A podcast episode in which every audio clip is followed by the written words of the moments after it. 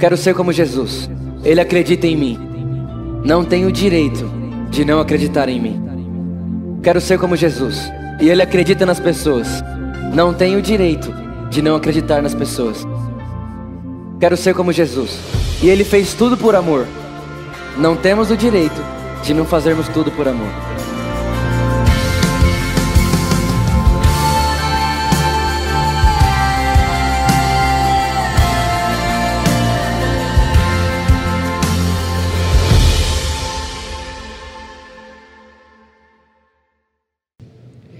É, antes de eu começar, eu gostaria de falar um pouquinho da minha vida, e na verdade já começando a falar um pouco da, do que eu quero tratar nessa noite, sobre o caminhar com Jesus, sobre uma caminhada. É, Para quem não me conhece, eu me chamo Tiago, e mais ou menos uns seis anos atrás, eu sou de São Paulo capital, mas meus pais são pastores, e, e, por ser pastores, então, eu acabei morando em alguns estados fora de São Paulo. A gente foi, já morei em Belém, em Belém do Pará, não Belém onde Jesus nasceu, mas é que isso aí então, é, é, uma história que rola em Belém. Um jogador de futebol foi entrevistado e falou: "Estou muito feliz de estar aqui na cidade onde Jesus nasceu". E é. E aí todo mundo em Belém fala isso. E lá tem um açaí muito bom. Na verdade, eu acho que é um açaí de verdade. E morei também no Maranhão.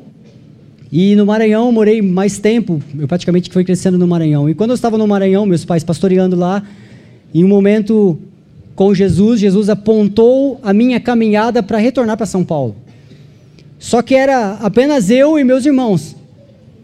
Então, eu olhava para meus pais e falava: como é que eu vou viver sem meus pais? E eu não conseguia imaginar isso. Mas Jesus falava para mim: você vai voltar para São Paulo. E eu perguntava, meus pais, vocês vão ficar no Maranhão? E eu começava a pensar, na época eu estava fazendo faculdade de administração e estava trabalhando já na área, e na época tinha conquistado meu primeiro veículo, já tinha conquistado algumas coisas, estava namorando, e então, e passado um tempo, Jesus falou: Tiago, você vai precisar fazer uma caminhada e você precisa ter a sua mochila de caminhada bem leve. E eu falei: tá bom, mas o que você quer dizer com isso? E o Espírito Santo falou: você precisa deixar a sua faculdade, você precisa deixar a sua namorada, você precisa deixar seu trabalho, você precisa deixar seus pais, você precisa pegar as coisas que você conquistou e desfazer delas. Na hora eu fiquei meio relutante com isso, porque era muita coisa para deixar. Era como se fosse dar um reset na vida que a gente faz com o celular. Resetar tudo. Então eu comecei a tentar negociar com o Espírito Santo. Tá bom, é Primeira coisa que dá para deixar é trabalho. Então, trabalho tudo bem. E eu pensei, segundo, pensei bem, a faculdade, eu deixo também. E aí na hora que começou a aos bens que eu tinha conquistado e a namorada, aí eu tentei negociar. Eu falei, será que não dá para mim ficar com o meu veículo? Nem que eu venda aqui, compre outro lá, enfim, eu comecei a pensar várias coisas. E a namorada, ah, dá para namorar à distância. E comecei a pensar nessas coisas. Eu comecei a pensar em tudo. E o Espírito Santo falou: Tiago, você vai para uma caminhada, você precisa ter a mochila leve. Esses dias aconteceu que no Rio de Janeiro, na verdade, duas semanas atrás, um. É, na verdade, um turista, se eu não me engano, francês, foi atravessar, fazer um, uma uma trilha que tem no Rio, eu não sei o nome bem, mas ele levou algumas coisas e acabou se perdendo lá. Mas o celular que ele estava na mão conseguiu mandar mensagem e localizaram ele. Só que ele não sabia mandar a localização pelo WhatsApp, por exemplo, para onde estava. Demoraram um pouco para encontrá-lo. Mas quando encontraram ele, encontraram que dentro da mochila dele tinha várias coisas, inclusive um notebook. E o pessoal, os bombeiros perguntaram: por que o notebook? E ele falou: não, é que na verdade eu pensava em não voltar mais, e daqui eu ia seguir. E ele falou: Como você vai fazer uma trilha com tanta coisa? E tinha várias coisas que nunca ele usaria numa trilha. E as coisas que precisava não tinha. E era mais assim, mais ou menos assim que eu me sentia quando o Espírito Santo falava comigo que eu precisava desfazer de algumas coisas. E eu tentava, não, mas isso aqui eu acho que dá para continuar com isso. Mas em que caminhada a gente vai carregando tanta coisa pesada? Às vezes a gente quer fazer uma, ter uma caminhada com Cristo, mas a gente quer levar com a gente todas as nossas bagagens de tudo que a gente já viveu na vida. Tiago, eu sou bom nisso. Então você coloca na mochila. Tiago, eu conquistei isso. Então você coloca na mochila. E você começa a colocar tanta coisa e quer caminhar. Só que quem caminha com a mochila pesada, uma caminhada onde você não sabe que hora você tem que parar. Então, depois de alguns, algumas semanas orando, orando, porque a gente sempre quer testificar, né? E a gente foi orando, orando, orando, e eu senti realmente paz no meu coração e que eu deveria deixar tudo. Então eu deixei tudo para trás. E eu vim para São Paulo apenas com, meus, com meu irmão, com a roupa que eu tinha, o instrumento na mão. Então eu cheguei aqui em São Paulo e sem saber muito o que fazer, né? claro que tinha parentes em São Paulo capital, então eu falei, ah, vou para São Paulo capital. Aí o Espírito Santo falou, não, você vai para o interior de São Paulo. Eu falei, como? E de repente eu parei em São José do Rio Preto e nós não tínhamos muito lugar para o que fazer mas nós sabíamos da certeza de que a caminhada quem estava nos levando era o Espírito Santo. Então nós tínhamos paz quanto a isso, mas não sabíamos o que ia acontecer. Passado um tempo, a gente acabou encontrando alguns amigos e pastores que o Evangelho foi nos dando. Eu aprendi uma coisa, que na vida da gente, nós como cristãos, independentemente eu, por exemplo, nesse exato momento, não tenho meu pai e minha mãe aqui para me dar um abraço, mas onde quer que eu esteja e eu encontre alguém, o corpo de Cristo, no abraço de vocês eu tenho o conforto do meu pai e da minha mãe, porque eu estou em família. E eu percebi que aonde eu ia e encontrava o corpo de Cristo, ali estava minha família. Então, onde eu não conseguia o abraço do meu pai e da minha mãe, chegava um pastor ou alguém falava: Tiago, me dá um abraço. E eu, às vezes eu começava a abraçá-lo, lembrando do meu pai e da minha mãe. E durante isso foi há mais ou menos seis anos atrás. Foi momentos da, da vida da gente onde eu precisei me adaptar a viver completamente na dependência de Deus. Mas é interessante que enquanto nós temos dinheiro no bolso e nós temos algumas coisas a gente acha que a gente é dependente. A gente, na verdade, eu acho que todo cristão fala: "Não, eu sou dependente de Deus". Aí eu pergunto: "Tá OK, você então, você tem carro, você tem dinheiro no bolso, você tem uma casa, você tem uma família, você tenta, tem tanta coisa. Então, realmente de todas essas coisas, o que que é realmente dependente de Deus?" Onde está a dependência de Deus realmente? Em quê? Não estou dizendo que você precisa largar tudo para ser dependente de Deus, mas eu estou falando que às vezes a gente acha que é dependente, mas a gente confia na nossa própria força. Eu pensei isso, isso aconteceu comigo. Então eu tinha muito dinheiro no bolso, porque eu tinha desfeito de tudo. E eu comecei a caminhar por aí, conquistar várias coisas. E eu falava, eu precisava me deslocar, eu tinha dinheiro no bolso. Eu precisava dormir em algum local, eu ia para um hotel, eu precisava comer para um restaurante. Mas quando acabou tudo, e quando o pessoal que estava comigo veio e falou: E aí, o que nós vamos fazer? Eu falei: Gente, nós vamos orar. Aí eles, Tiago, a gente precisa comer. Eu falei: Vamos orar. Era engraçado que na época as pessoas vinham, pessoas que não conheciam a gente, falou: Cara, não sei porquê, não conheço vocês, mas me deu vontade de levar para o restaurante. Fala, não conheço vocês, mas eu vim aqui na igreja, me deu vontade de levar para casa. Você pode dormir lá em casa hoje? Eu falei, posso, não tenho onde ir. Nisso, um pastor, um casal de pastores falou: Tiago, nós queremos que vocês fiquem na nossa casa. E nós acabamos ficando um ano lá, um ano lá. Depois disso, a gente acabou conseguindo, depois de um tempo, a gente acabou conquistando nossas coisas nessa caminhada que nós vivemos com Cristo, me faz lembrar de algumas viagens que eu faço, que eu fiz na época. E nós andamos do estado de São Paulo de um lado para o outro. Olhando para a Bíblia, eu vejo que tem uma pessoa também que quis fazer uma caminhada, quis viajar para algum lugar com um objetivo.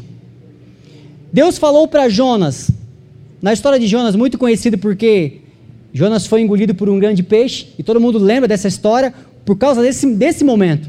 Só que eu quero falar, um, não essa parte, um pouco antes.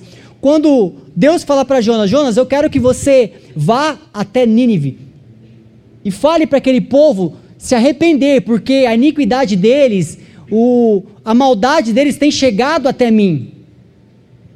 Então, Jonas simplesmente desce a Jope, compra uma entra no, no, no porto, compra uma passagem de barco para Tarsis, um caminho completamente diferente. percebe que Deus falou para ele ir para um local e ele foi para outro. No decorrer da história, fala que Jonas entrou no barco, seguiu viagem.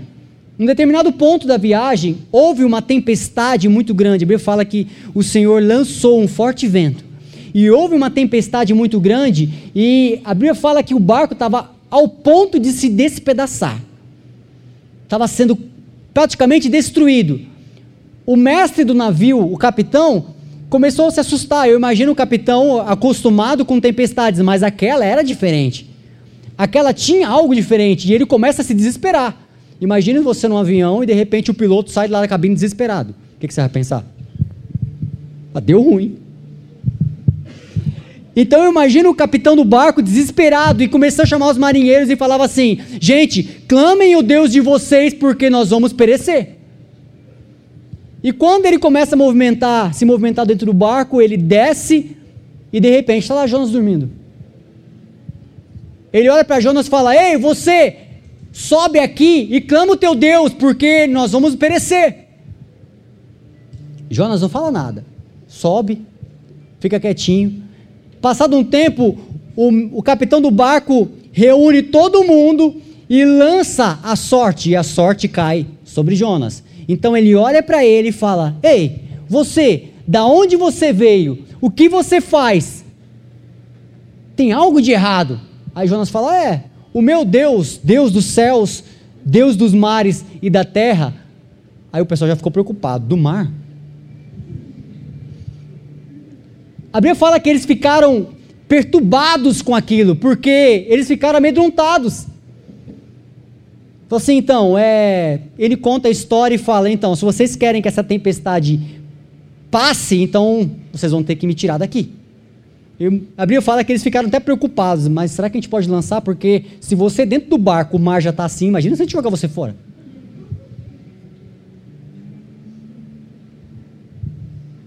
O continuar dessa história você sabe. E eu pergunto uma coisa: essa tempestade, nesse navegar de, de Jonas, a tempestade do barco, foi para quem? Toda aquela tempestade aconteceu por causa de quem? Eu acredito que, eu arrisco dizer que a maioria de nós estamos, está pensando assim: Jonas. E se eu te falasse que não é para Jonas? Se eu te falasse que essa tempestade que está acontecendo, que estava pondo o barco a se despedaçar, não era para Jonas, você pensaria em quem então? Talvez outra pessoa que estivesse lá, ou iria direto, Tiago, eu acredito que é o capitão. Aí vocês poderiam me perguntar, mas o que, que o capitão tem a ver? Eu falaria, tudo. Ele é o capitão do barco. E te, e te afirmo isso da seguinte forma: quando Jonas foi lançado ao mar, o que aconteceu? O que estava se pondo a quase se despedaçar? O barco. Quando Jonas foi lançado ao barco, o que aconteceu com o barco? Voltou tudo ao normal. E uma coisa interessante, um pouco antes deles lançarem Jonas, um pouco antes dele conversar com Jonas, sabe o que o capitão fez? Reuniu todo mundo e começou a jogar a carga do barco para fora. A Bíblia fala que eles começaram a pegar tudo que era pesado e jogar para o mar. Porque quando está pesado na nossa caminhada, nesse exemplo, na navegação, a gente tem que desfazer do que é peso para poder prosseguir.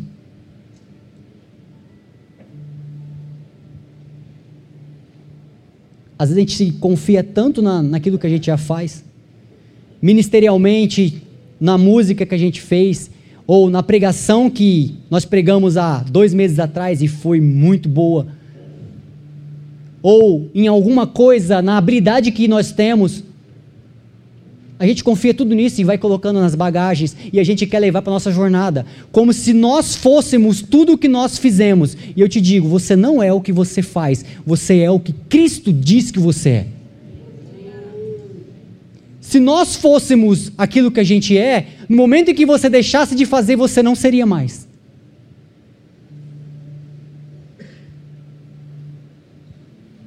Se eu fosse o que eu faço, no momento em que, por exemplo, alguns de vocês me conhecem, eu toco bateria, e vocês poderiam falar para mim, Tiago, você, você, ah, você é o baterista. E no momento em que você não me visse tocando, você não é mais baterista. Não sou eu, não é o que eu faço que diz o que eu sou. O que, o que realmente eu sou é o que a Bíblia diz que eu sou, o que Cristo diz que eu sou. Quando eu olho para a vida de Jonas e eu olho na situação do barco, aquele capitão simplesmente ofereceu um valor para que alguém entrasse. A Bíblia fala que Jonas pagou para entrar. Ele não estava lá por acaso. Ele não estava lá de penetra, ele se escondeu lá dentro do barco. Ele pagou para entrar. Então, naquele momento, o capitão do barco colocou um valor, colocou um preço. Você quer entrar numa embarcação, então você paga isso. Ele pagou e entrou. E eu pergunto: para entrar na embarcação da tua vida, qual é o valor? Para entrar no ministério, qual é o valor? Para entrar dentro da tua família, da tua casa, qual é o valor? Se nós colocarmos um valor, alguém pode vir e pagar. Mas eu pergunto: essa pessoa que está pagando, de onde veio? O que está fazendo? Quem é?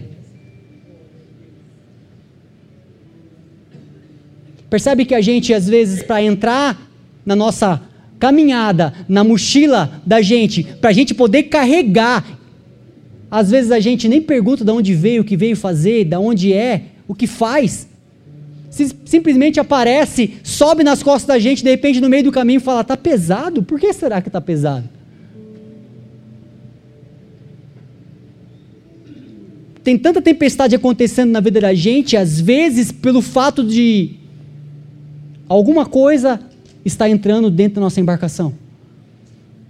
Pensando em outra tempestade, em outra situação,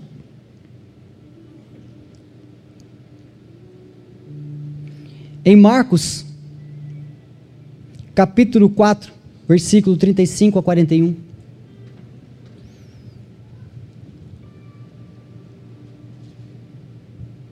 Marcos, capítulo 4, 35 a 41. Diz assim: naquele, naquele dia, ao anoitecer, disse eles aos seus discípulos: Vamos atravessar para o outro lado. Deixando a multidão, eles levaram, levaram no barco assim como estava. Outros barcos também o acompanhavam. Levantou-se um forte vendaval e as ondas se lançavam sobre esse barco de forma que este foi se enchendo de água. Jesus estava na popa, dormindo com a cabeça sobre travesseiro. Os discípulos acordaram e clamaram: Mestre, não te importas que morramos? Ele se levantou, repreendeu o vento e disse ao mar: Aquieta-se, acalme-se. E o vento se aquietou e fez-se completa bonança uma outra tempestade, um outro barco. De repente, os discípulos ouviram de Jesus: passamos para o outro lado. No meio da, do caminho, Jesus estava dormindo, uma tempestade veio, os discípulos começaram a se amedrontar. É interessante, você pode continuar para mim, por favor, o próximo versículo?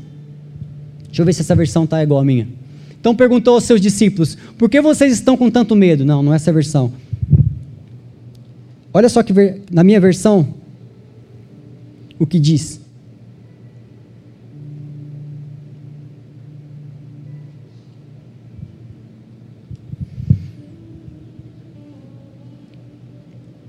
Marcos capítulo 4,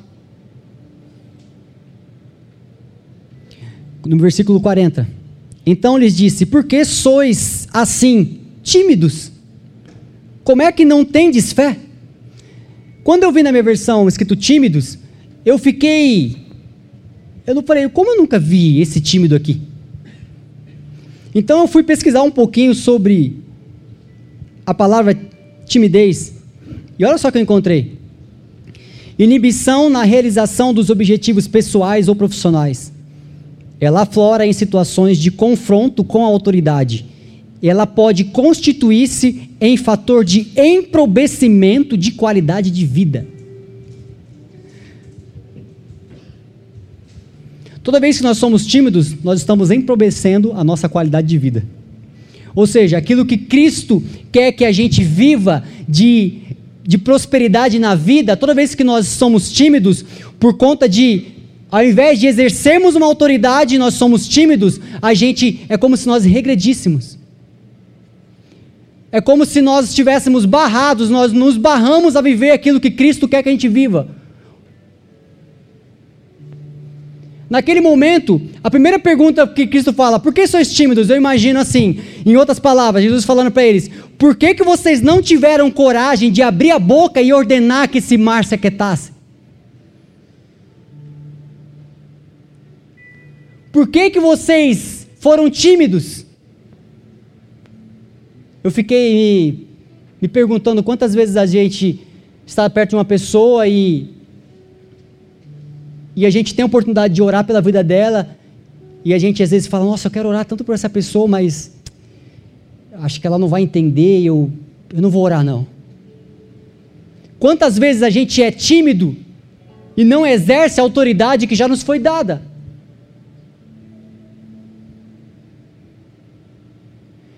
Os discípulos caminhavam com Jesus, os discípulos viam os sinais de Jesus, e na hora simplesmente de exercer tudo aquilo que eles viam em Jesus, eles foram tímidos. E logo depois Jesus falou: E vocês, por que não utilizaram da fé de vocês? Nesses dois exemplos de das duas tempestades, a primeira que Jonas estava, e a segunda que os discípulos tentando atravessar o, é, o, o mar, me chamou a atenção duas coisas. Primeiro, a tempestade os dois tinham, nos dois haviam tempestade. Segundo, nos dois cada um estava dormindo. Numa, Jonas dormia. Em outra, o Jesus, Jesus dormia. Eu achei muito idêntico isso. E eu tentei então ver coisas que foram diferentes. As diferenças das duas situações. A primeira diferença é que quando Jonas entra no barco, Jonas entra mudo. Ele paga e entra. Não fala nada. Cristo já no momento em que entrar no barco, falou para os discípulos: passemos para o outro lado. Se os discípulos tivessem se ligado no que Jesus falou, eles não teriam se amedrontado, porque Cristo já disse que eles iam passar para o outro lado. É como Moisés, chegando ao Mar Vermelho, olha aquele mar e ele fala: Senhor. Aí Deus olha para ele e fala: Moisés, por que clamas a mim? Diga ao meu povo que marchem. Quantas vezes a gente está caminhando e de repente encontra um problema, a gente para. Aí a gente às vezes vai olhar para Jesus. Aí Jesus fica só esperando a sua reação. Aí Jesus fala: oh, meu, tio, meu filho está tímido.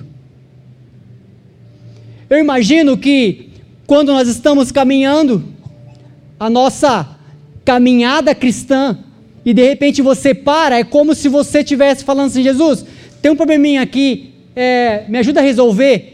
Então Cristo olha para você e fala assim: Tiago, tudo que você precisava eu já fiz por você, por que, que você parou?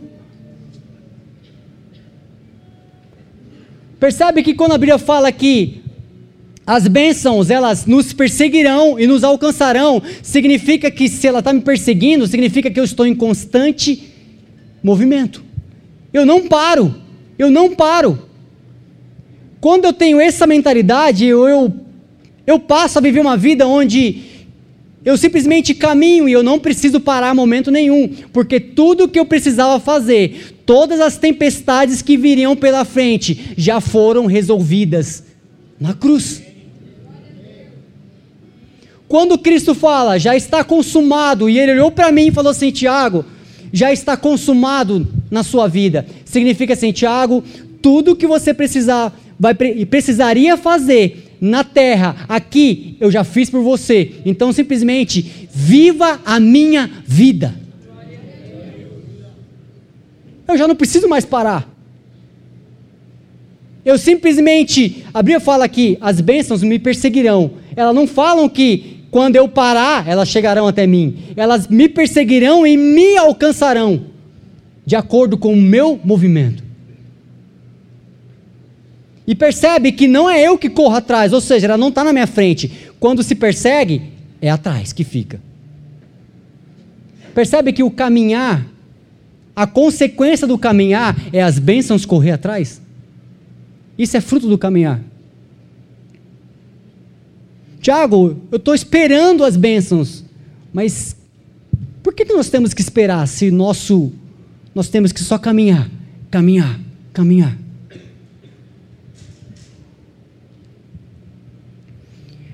A segunda coisa que me chamou a atenção, de diferença,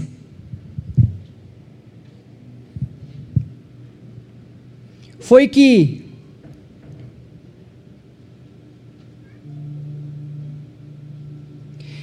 em uma, enquanto nos dois os dois dormem, mas enquanto um dormia, Jonas, enquanto ele dormia, o barco caminhava, levava ele, navegava para um local distante do que Deus tinha falado. Já Jesus, enquanto dormia, já estava caminhando para o local onde ele mesmo falou que ele iria. Eu percebo uma coisa, que muitas vezes a gente fala assim: não, eu estou descansando no Senhor. E eu pergunto: você está descansando no Senhor, mas você está caminhando para o local onde você quer ou para onde Cristo falou que você deveria ir?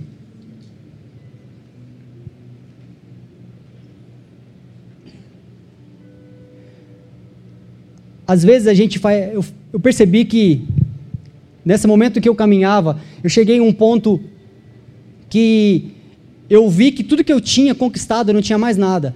Então eu lembro uma vez que eu estava numa igreja e teve um momento muito lindo de ofertas.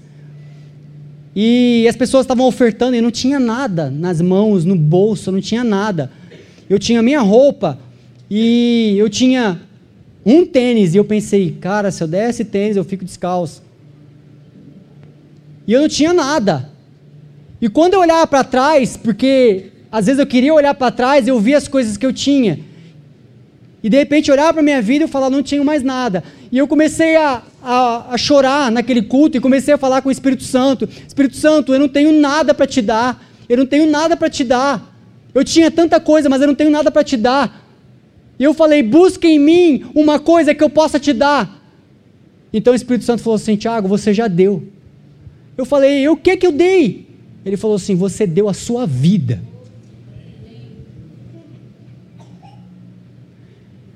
Eu gastei a minha juventude inteira, eu dei a minha juventude inteira para o Espírito Santo.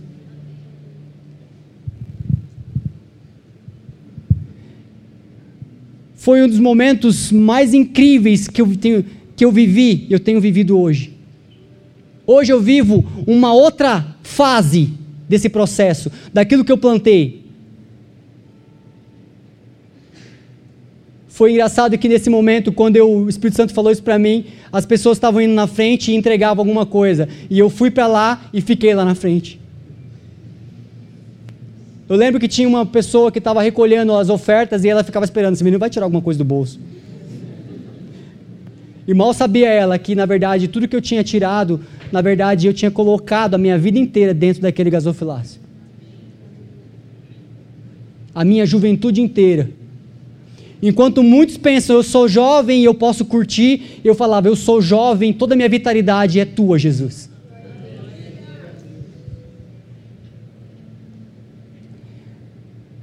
Os dois que dormiam no barco, Jesus e Jonas, um caminhava para aquilo que Cristo, na própria palavra, disse. Jonas caminhava contrário àquilo que Deus disse, porque Deus disse, vá para um local, e ele foi para outro. Outra diferença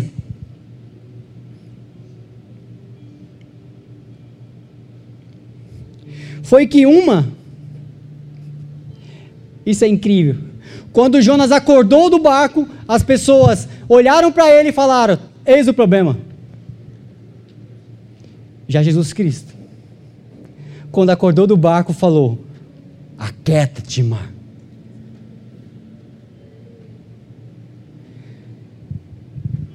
Esses dias nós estávamos conversando no carro, a gente fez bastante viagem esses dias, desde quarta-feira a gente está viajando, então a gente estava com bastante gente, estava viajando dois carros e estava com bastante gente nos dois carros.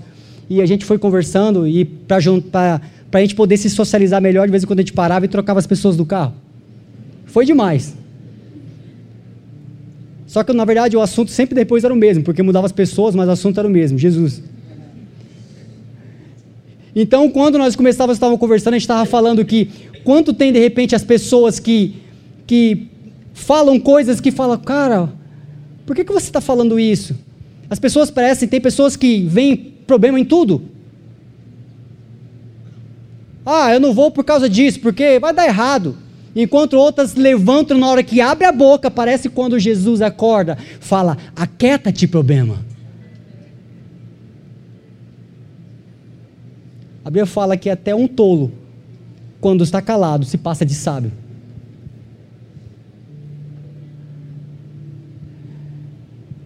Jesus Cristo, no momento em que acorda, ele olha para os discípulos, olha para a situação e já dá uma ordem para toda a tempestade: aquieta-te.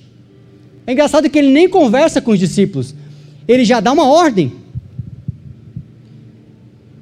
A partir daí eu quero que a gente entenda uma coisa: o que a gente carrega na nossa mochila, na nossa caminhada, quem a gente coloca dentro do barco, que, quais são as coisas que estão pesando nas nossas costas. Se Cristo falou, me entrega o teu fardo que é pesado, eu te darei o meu que é leve, tem algo pesado na sua vida? Se tiver, então precisa ser tirado.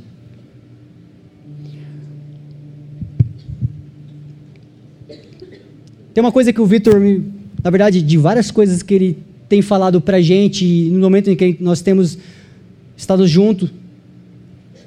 E uma coisa me chamou muita atenção foi quando ele conta a história uma vez que tinha um amigo, se eu não me engano, do trabalho, que era ateu.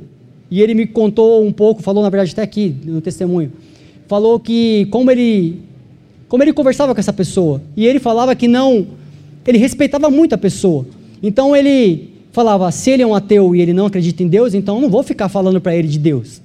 Eu respeito ele. Então o Vitor simplesmente amou ele. E na história toda que ele contou, me chamou a atenção muito, porque é, a atitude dele. E eu vou contar essa atitude de uma maneira de um pouco. de uma forma que me fez pensar, me fez refletir. Durante um tempo eu fui uma das pessoas que que se por acaso eu visse um, uma pessoa que não acreditava em Deus e eu queria tanto que aquela pessoa conhecesse a Deus que eu tentava de todas as formas mostrar a Deus, mas na verdade parecia que eu estava empurrando Deus para ela. Cara, Deus é muito bom, Jesus te ama, Jesus, você é incrível, Jesus te ama, você precisa conhecer Jesus, Jesus, eu fazia isso. E na verdade eu acabava, às vezes, perdendo aquela pessoa, porque ela falava: Nossa, você vai ficar falando de Jesus para mim? Eu não acredito. E o Vitor falando, me pareceu tão simples, eu falei, por que eu nunca pensei nisso? Se hoje uma pessoa que de repente não acredita em Deus se encontra comigo, eu não vou falar de Deus para ela, se eu sei que ela não acredita. Aí você pode me perguntar assim, Tiago, mas tá, então você vai deixar ela sem ouvir falar de Deus? Eu falo, não, eu não vou precisar falar para ela.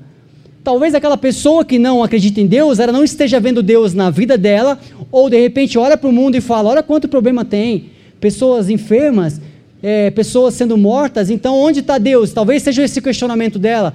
Mas eu não quero que ela simplesmente olhe e procure Deus por aí, vendo nesses lugares. A única coisa que eu quero é que ela, quando ela talvez possa olhar para todos os cantos e não ver Deus na vida dela, mas que seja impossível ela olhar para a minha e não enxergar Deus. Percebe que isso é uma caminhada e, e eu não preciso ficar até parando para poder. Gente, você precisa acreditar em Deus, você precisa acreditar em Deus. Simplesmente eu caminho e eu falo, pessoas, olhem para mim, olhem para mim, porque enquanto eu caminho, você vai conhecendo a Deus. Enquanto eu caminho, você vai conhecendo a Deus.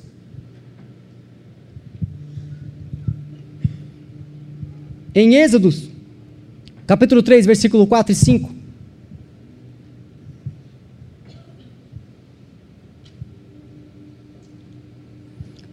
Para a gente caminhar para o encerramento.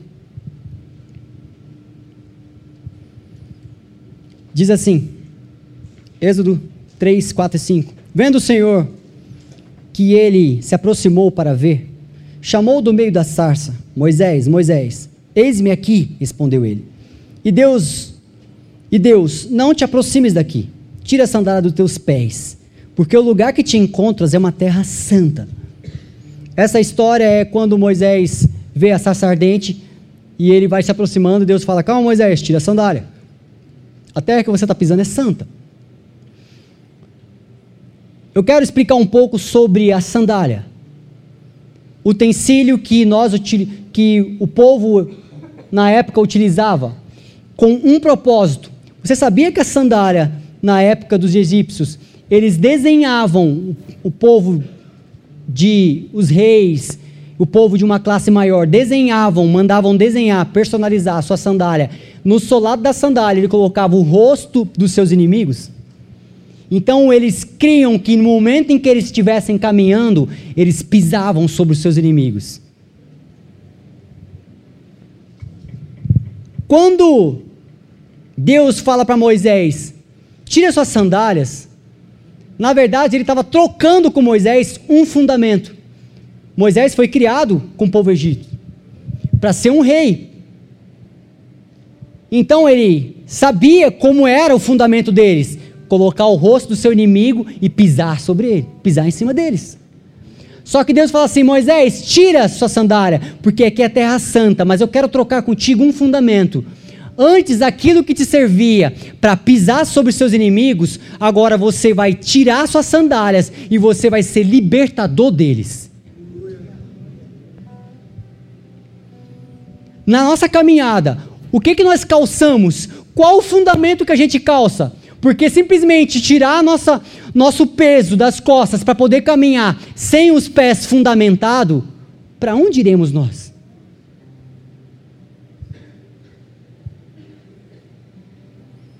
Para onde a gente vai? Quando eu saí do Maranhão para vir para cá, para São Paulo, algumas pessoas perguntavam para mim assim: por que, que você vai para o interior de São Paulo? Eu falava, não sei. E as pessoas falavam assim, então você não vai. Eu falei, eu vou, porque Deus está mandando eu ir para lá. Eu lembro muito bem que as pessoas, quando eu ia fazer alguma coisa, as pessoas falavam, não faz, vai dar errado. Mas nos meus pés, fundamentado em Cristo Jesus, nunca eu passei necessidade alguma. Nunca eu passei por algo que não fosse resolvido. Na verdade, tudo isso moldou meu caráter para hoje eu ver e eu sentir o como é bom simplesmente a gente depender de Cristo. Hoje qualquer coisa que me acontece eu falo, calma, tá tudo bem.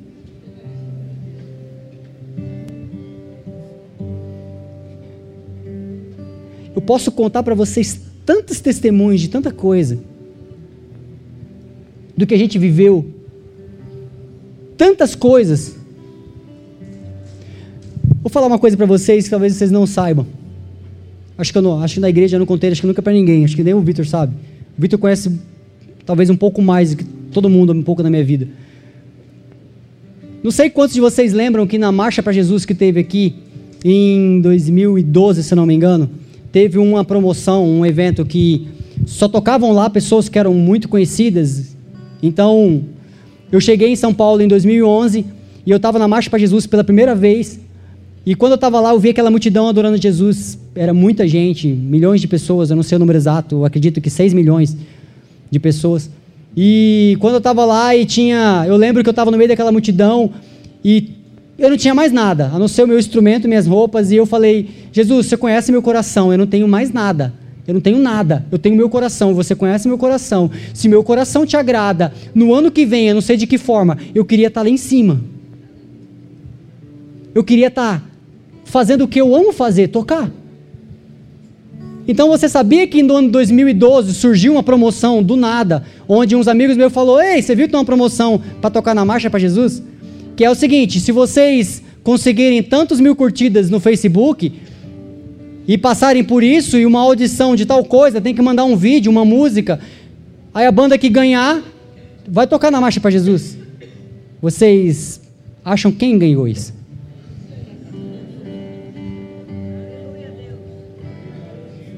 E se eu falar para você que nunca mais teve isso? E eu falei, na oração, lembra até hoje, eu falei, eu queria estar aqui em cima e meus pais me vissem. E eu achava que meus pais estariam aqui. E quando eu, tava, quando eu ia quando a gente ia tocar, eu falava, Espírito Santo, falta uma coisa. Os meus pais me ver, me verem. E de repente entra a Rede Globo em cadeia nacional.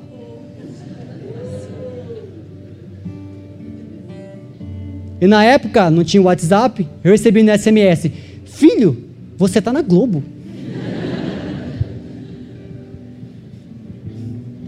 Vai me dizer que eu não sou um filho mimado de Deus.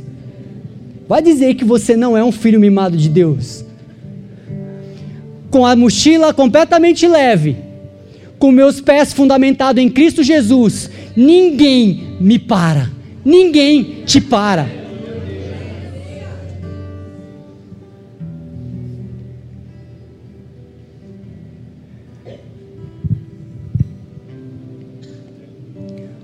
Me lembra também a história do filho pródigo, que quando o filho pródigo sai correndo, na verdade vem andando pela casa e o pai vê, sai correndo ao encontro do filho. A Bíblia fala que o pai pede que os empregados tragam um anel, uma, uma capa e sandálias novas.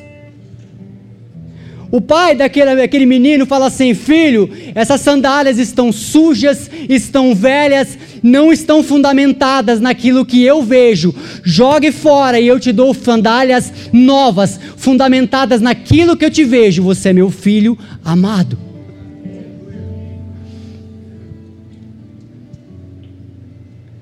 Hoje, o Espírito Santo de Deus quer tirar todo o peso das nossas costas e colocar sandálias novas nos nossos pés.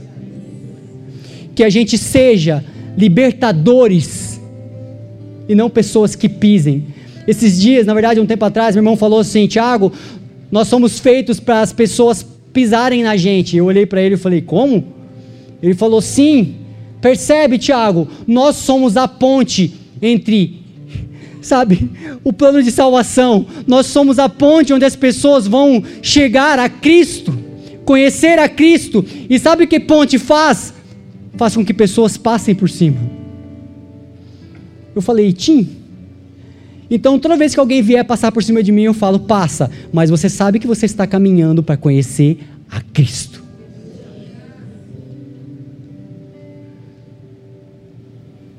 Se coloque de pé, por gentileza.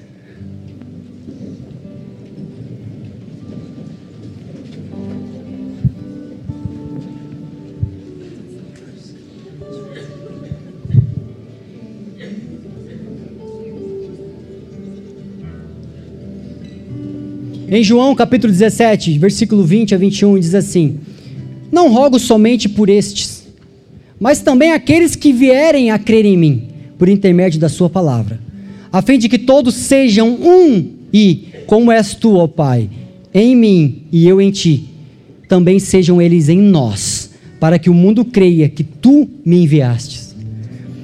Quando eu li isso, o Espírito Santo falou para mim, Tiago, na verdade, no caminho que você está percorrendo, você, no momento em que você passou a ser um comigo, você deixou de, de simplesmente percorrer um caminho, mas você passou a ser comigo o caminho, a verdade e a vida. E todos aqueles que te conhecerem me conhecerão.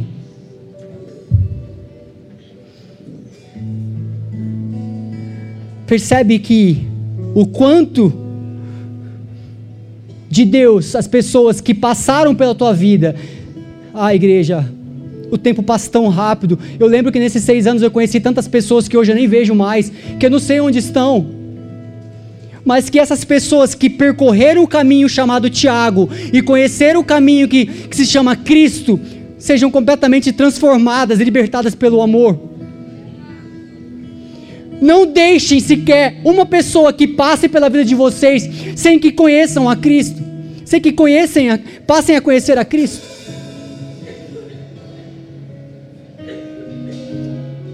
Não sejam tímidos, não sejam tímidos. E toda vez que você enfrentar alguma tempestade, lembre-se: tudo que precisava ser feito, Cristo já fez. Então não pare, não pare.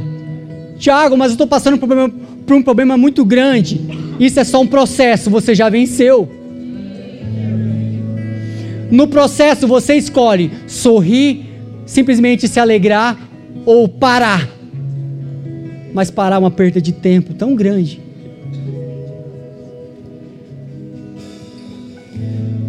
Eu quero nesse momento que a gente, antes da gente orar, a gente comece a falar com o Espírito Santo. Eu sei que tem coisas nesse, nesse ambiente e dentro da talvez da sua mochila que precisam ser primeiro colocados para fora. Eu sei que tem pessoas que precisam ser trocadas as sandálias nessa noite. Então, nesse momento, ou em oração, que vocês comecem a tirar essas coisas pesadas das costas. Lembre-se do fardo de Cristo que é leve